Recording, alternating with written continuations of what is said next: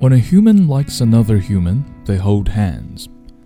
Humans will often walk, sit, or talk while holding hands. They hold hands with their mate, family, friends, and offspring. Humans love to eat sweet and soft concoctions made of sugar and cream. When it's warm, they call it pudding, and when it's cold, they call it ice cream. They even love sugar and cream so much, sometimes they whip it and put the whipped cream on top of their other cream based sweets. Humans love to hug. They embrace each other's bodies and it actually produces good feeling chemicals in them. Humans will hug each other for many reasons love, celebration, sadness, comfort, romance, and even just to say hello or goodbye. How cute is that? Humans often cuddle, which is basically just a very long hug. One of the positions of cuddling resembles the utensil they use to eat pudding, spoons, so they call it spooning.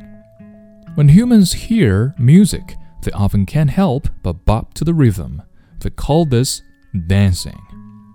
They also slow dance, which involves holding each other and swaying. When a human hears something they think is funny, an involuntary repetitive sound comes from them called laughter.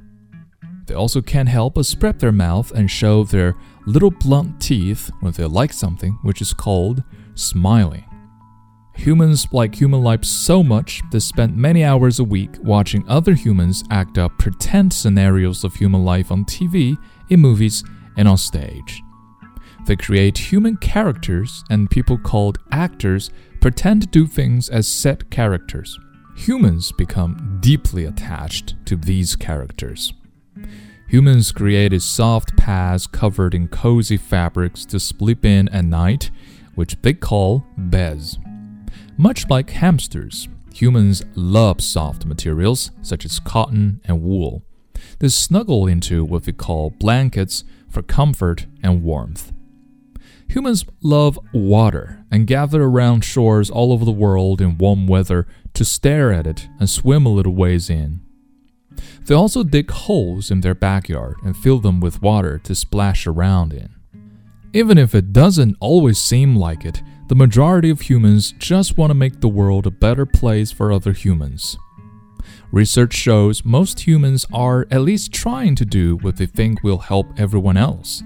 The new focus is on the bad eggs because they think it's more engaging. But truth is, humans are innately good, and that just makes them even cuter.